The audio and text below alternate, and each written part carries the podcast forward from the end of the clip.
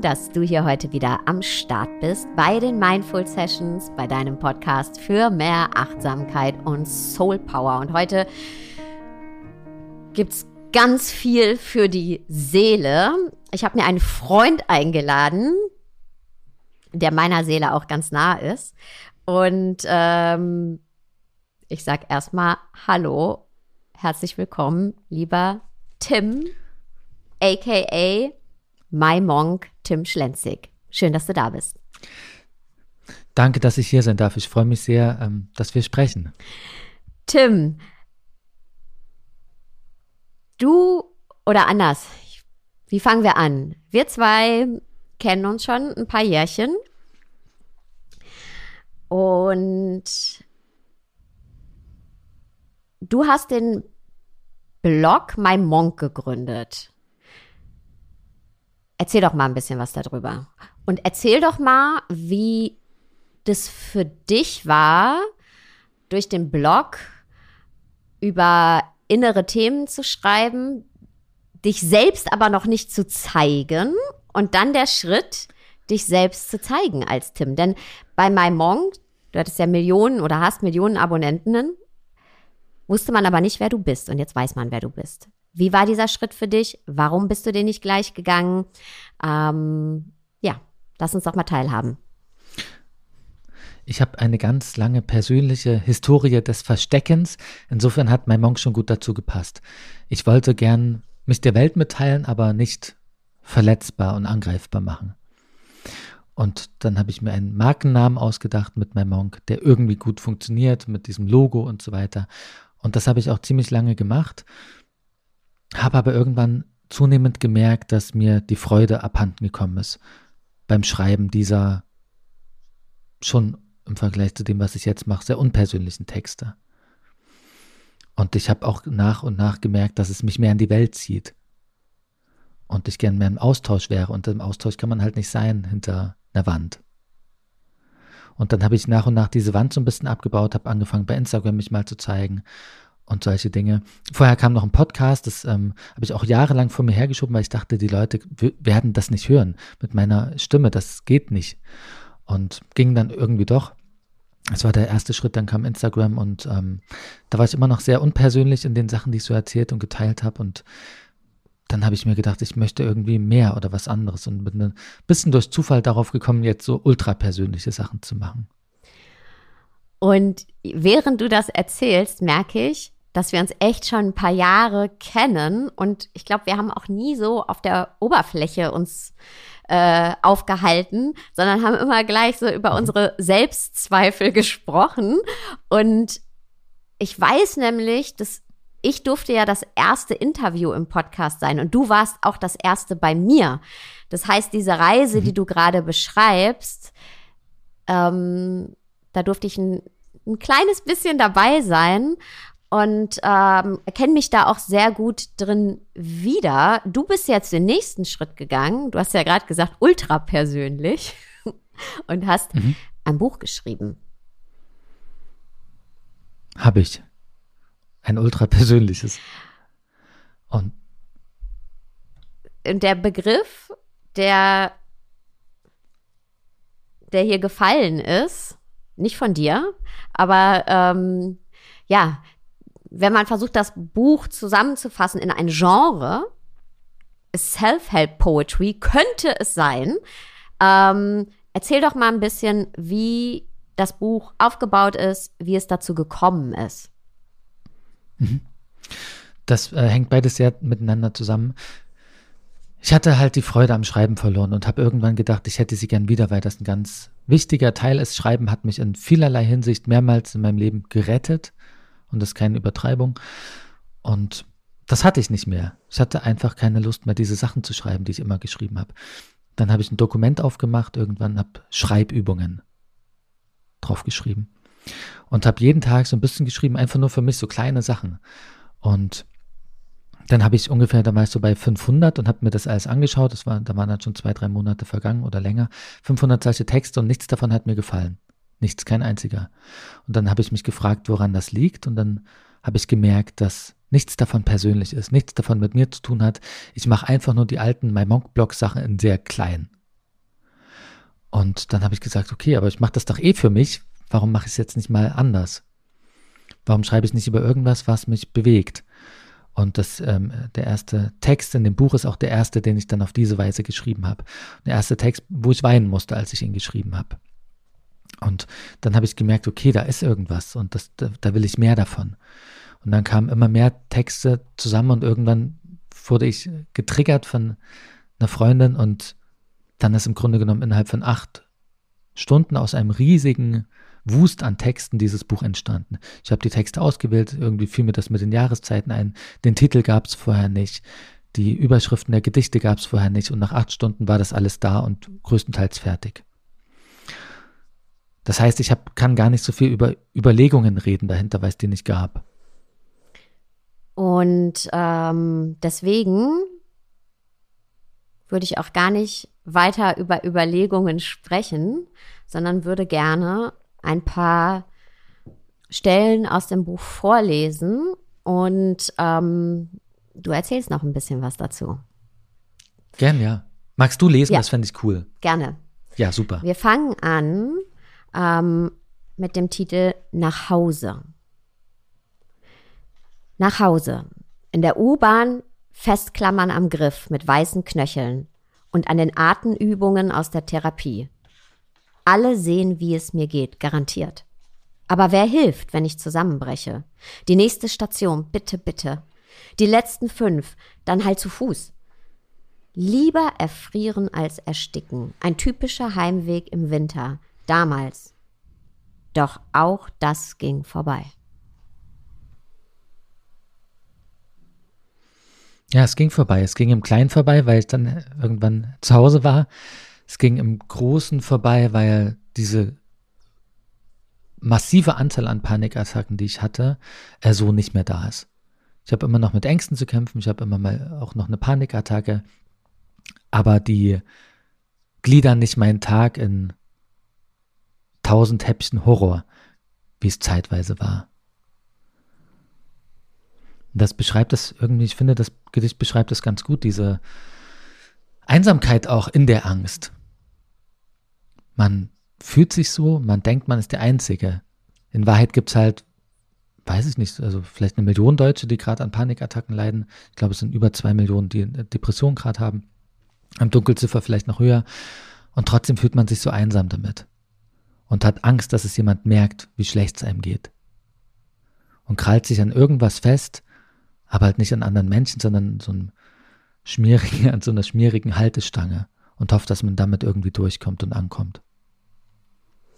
Und ich habe ähm, manchmal den Weg gewählt zu Fuß. Ich habe versucht, das nicht immer zu machen, weil die Angst dann größer wird. Aber ja, manchmal bin ich wirklich ausgestiegen und gelaufen.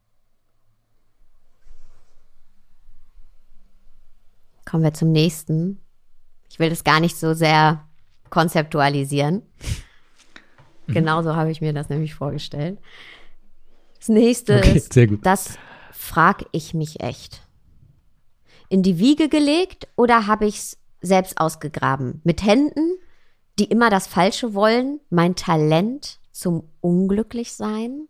Und immer wieder die Frage, darf es mir so schlecht gehen, wenn es anderen, wenn es andere viel schwerer haben? In Klammern, Prinzessin auf der Erbse. Mhm. Man fragt sich schon, wenn man ich ist, ähm, warum die Sachen so schwer sind. Es gibt Menschen, die haben Schicksale, da schaut man von außen drauf und denkt, natürlich ist das schwer. Natürlich hast du ein riesiges Gepäck. Bei mir sind sicherlich auch nicht alle Dinge ideal gelaufen und trotzdem habe ich mich immer wieder gefragt, ob ich, ob ich denn die, also zumindest mal die Erlaubnis habe, mich überhaupt so schlecht zu fühlen. Was mache ich falsch? Warum biege ich immer wieder falsch ab? Innen und außen.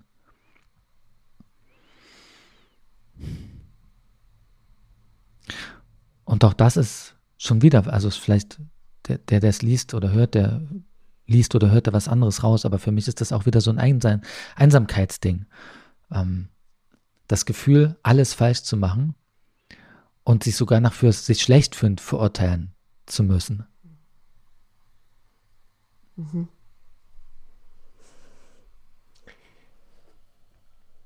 Wie aus dem Nichts. Manchmal müssen wir der Hoffnung erlauben, eine neue Form einzunehmen.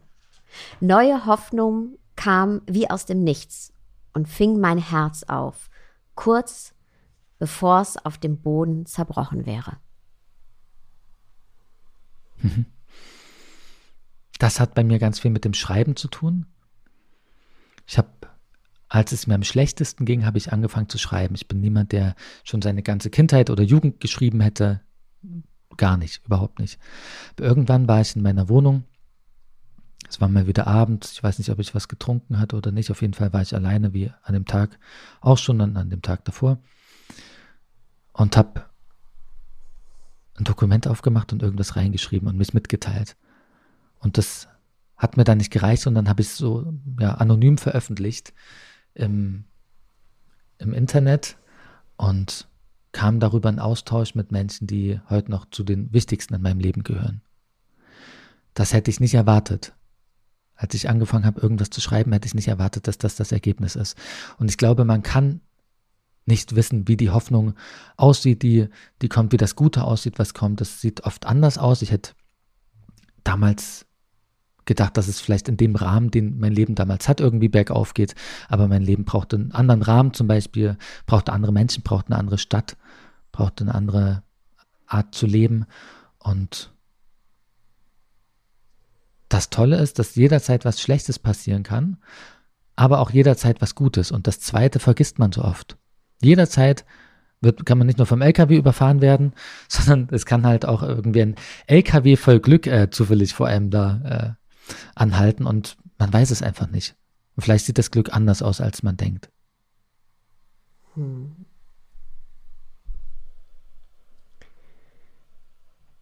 Geht auch ohne Kompass. Wenn du nicht weißt, wie es weitergeht, der Plan, ja selbst die Richtung fehlt, dann denk daran, unsicher sein heißt, dass du lebst. Dich zu verlieren ist der Weg.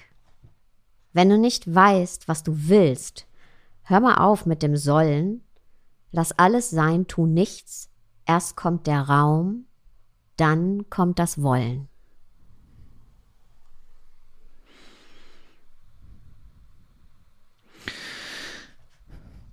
Ich glaube immer weniger ans Wollen. Das ist ja in unserer ähm, Bubble, in der wir sind, in der Selbsthilfe-Bubble ist äh, Wollen ganz wichtig. Wenn man es genug will, dann klappt es auch. Man muss, muss wissen, was man will und so weiter. Und man sollte Ziele haben. Und für, es gibt Menschen, für die das sehr gut funktioniert. Und ich glaube, es gibt Menschen, für die das nicht so gut funktioniert. Und es gibt Phasen, in denen das nicht so gut funktioniert. Und ich habe oft mit der Brechstange, wenn ich schon nicht nichts im Außen umgesetzt bekommen habe, dann habe ich zumindest mit der Brechstange versucht, in mir selber irgendwelche äh, Wünsche aufzubrechen, damit ich wenigstens motiviert bin, für was und bei was auch immer. Und für mich funktioniert es einfach nicht. Es funktioniert nicht. Und was funktioniert hat, war zu sagen, okay, ich will jetzt einfach mal nichts. So schwer das ist, weil eigentlich will man ja immer weg, äh, wenn es einem nicht gut geht. Ähm, aber in dem Fall ist das das Beste, was ich machen konnte, weil dann neue Wünsche in einem vielleicht aufsteigen, die man gar nicht wahrnehmen konnte, wenn man selber versucht hat, sich äh, zu motivieren. Ich habe einen so einen Text äh, drin zur Selbsthilfe-Bubble. Ähm, If you can scream it, you can achieve it, was natürlich totaler Schwachsinn ist. Ähm, ja, genau. Und wenn man so schreit, nach, nach den Dingen schreit, die man, die man will, dann kommt da nicht die eigentliche Antwort. Die ist dann die versteckt sich dann. Vielleicht steht es vor dir. Wenn dir jemand sagt, dass er dich liebt und sich auch so verhält, immer wieder, versuch ihm zu glauben. Denn es könnte ja stimmen, dass das hier, genau das, vielleicht das Glück ist, nach dem du so lange gesucht hast.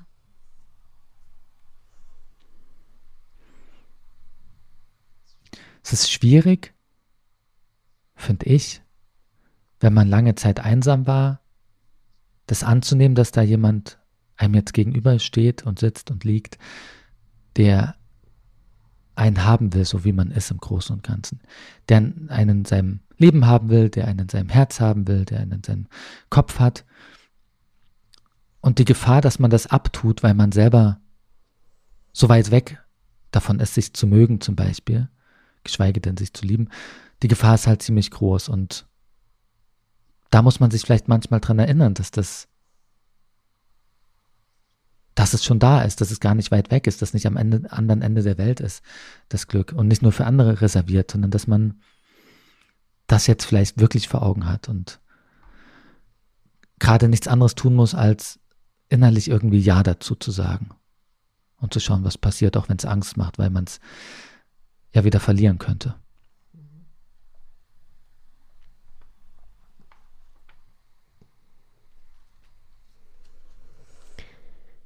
Summertime im Pflegeheim. Besuch dich heute zum ersten Mal im Pflegeheim. Die frisch gewischten PVC-Böden, der seltsame Geruch in der Nase, die gedämpften Stimmen, ab und zu unterbrochen von einem Schrei. Das Personal mit den Speisewägen, voll riesiger Aluminiumbehälter. In Klammern Pilzsuppe, auch für Diabetiker geeignet. Wie muss es für dich sein, hier zu leben, auf diesem Bahnhof, zu dem nur noch ein letzter Zug kommen wird? Und hoffst du, dass er pünktlich kommt? Ich nehme alle Kräfte zusammen, klopf an deine Tür, gehe rein. Und während wir sprechen, esse ich die ganze Schale Süßigkeiten ohne Pause, die du für mich hingestellt hast. In Klammern, vor kurzem hast du noch selbst gebacken. Veränderung ist schwierig und das Vergehen von allem ist auch wirklich schwierig, finde ich. Und nicht nur bei sich selber, sondern auch bei den Menschen, die man liebt. Und ich weiß noch, ich kann mich, ich habe genau das Bild vor Augen. Ich habe genau den Geruch in der Nase. Ich habe das alles da und es ist so schwer, dann trotzdem dahin zu gehen und das zu sehen, wie, wie es jemand schlechter geht, wie jemand abbaut. Man tauscht damit das Bild, das man von jemandem hatte, ein gegen das, was jetzt gerade angemessen ist und wahr ist, also jetzt gerade zumindest. Und das ist schon echt ein Preis, den man da bezahlt. Ich glaube, es ist ein Preis, den man bezahlen sollte, wenn man liebt, aber kein so geringer Preis. Also, äh, wenn das jemand hört, besucht eure Omas und Opas oder eure Mamas und Papas, wenn die schon älter sind oder wie auch immer. Ich bin froh, dass ich es gemacht habe bin froh, dass ich, bin froh, dass ich da war. Auch wenn es sich scheiße angefühlt hat, ähm, kann man damit auf Dauer viel besser leben als mit der Alternative. Erinnerungen. Herbst. Ich vermisse deine Stimme. Ein Blatt fällt stumm, komm zurück nach Hause. Bitte, bitte, bitte, sage ich. Du schweigst hinter den Wolken. Deine alten Lederhandschuhe viel zu groß für meine Hände. Ich drücke sie an mich, nur für einen Moment bist du wieder da. Wie sahst du aus? Ich schließ meine Augen, doch das Bild von dir wird immer blasser. Die Zeit hat erst dich geholt, jetzt holt sie die Erinnerung. Da geht es jetzt nicht um meine ähm, Oma geht es um jemand anderen, das erfährt man im Buch, es kommt mir irgendwie ähm, zu intim vor, das jetzt hier zu sagen. Also ich habe das, das Buch geschrieben und so weiter, aber es käme mir jetzt zu intim vor, das zu sagen, um wen es geht. Der Struggle, der Struggle des Annehmens. Der Struggle anzunehmen, dass etwas nicht mehr da ist. Und ich war, war ziemlich äh, schockiert darüber, wie schnell einem auch die Erinnerungen dann weggenommen werden können. Wenn man Glück hat, hat man Videos, die ich, ich war nie ein großer Fan so von Videos und sowas. Ich habe immer gedacht, ich schaue es mir einfach gleich an. Jetzt in der Situation. Ich schaue es mir einfach an, statt es zu filmen. Aber das war ein bisschen kurz gegriffen, ehrlich gesagt. Es macht Sinn, Videos zu haben. Es macht Sinn, Sprachnachrichten zu haben und solche Dinge, denn ähm, man vergisst die Stimme zum Beispiel schneller als man denkt. Und das Gefühl bleibt natürlich, dass, also ich glaube, dass man das nicht vergisst, das Gefühl, was man jemand gegenüber hat. Und auch, äh, es bleiben auch Fetzen und Erinnerungsfetzen und so, aber es bleibt halt nicht so, wie es am Anfang ist, wenn jemand geht. Es wird weniger und weniger. Okay, ich habe jetzt einen krassen Kloß im Hals. Deswegen würde ich gerne an dich nochmal übergeben. Ähm, hast du eine Stelle, die du gerne nochmal vorlesen möchtest? Ja, ähm, ich spule ein bisschen vor praktisch und zwar sitze auf einer Parkbank. Es ist heiß, wie an diesem Tag vor fünf Jahren. Du fehlst mir, uns. Ich weiß, dass da nichts mehr kommt, wenn's vorbei ist. Dann schaue ich nach oben in den Himmel und fast hätte ich's nicht gemerkt, wie meine Hand ganz vorsichtig winkt. Wir können halt nicht wissen, was, äh, was passiert, wenn jemand weg ist. Und genau deshalb können wir dann glauben, dass er noch da ist oder dass wir uns wiedersehen oder sowas. Das Nichtwissen heißt glauben können. Und ich glaube das jetzt nicht durchgehend, aber es gibt Momente, in denen ich das glaube und es, man kann es nicht ausschließen und manchmal tröstet das. Und egal woran man glaubt, wenn es einem hilft in so einer Situation, alles ist legitim. Alles ist legitim, wenn man, wenn man trauert um jemanden. Und trauern um jemanden, ich, dieses Trauerjahr ist ein ganz schlimmes Wort. Also früher war es vielleicht kein schlimmes Wort, weil man da jemand wirklich das eingeräumt hat und hat gesagt, hier ist jetzt ein Jahr krasse Trauer. Heutzutage ist das Trauerjahr eher so besetzt wie, okay, ein Jahr hast du, aber dann wäre es schon mal Zeit, ne, dass du nach vorn schaust. Am besten schon äh, parallel ein bisschen und so. Und man kann aber auch fünf Jahre später noch auf einer Parkbank sitzen und in den Himmel schauen. Oder zehn Jahre später oder 20, das weiß ich jetzt noch nicht, aber ich nehme es an. Und auch das ist so ein Funken Hoffnung. Vielleicht ist es nicht viel, vielleicht ist es viel, aber es ist Hoffnung. Dass man sich vielleicht wieder sieht, dass es dem anderen gut geht, dass dieser Mensch uns nachsieht in irgendeiner Form. Das finde ich schon sehr tröstlich. Ja.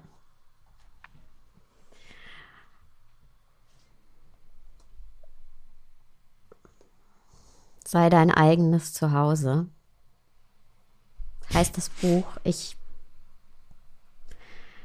Also, was soll ich jetzt noch sagen? Ähm, ihr habt, glaube ich, einen ja, sehr nahen Eindruck bekommen. Und ähm, ich hatte ja die große, große Ehre, als erstes reinzulesen tatsächlich. Du hast mir die Fahne geschickt, das Buch, also bevor es jemand anders hatte. Und ähm, ich habe dir auch direkt danach äh, ja, eine Sprachnachricht geschickt, ähm, weil es mich wirklich so berührt hat, ähm, weil ich auch finde, also klar, weil wir uns kennen und wir kennen beide unsere gegenseitigen Fallstricke, ja, und äh, die Tiefen, in die es uns auch mal zieht.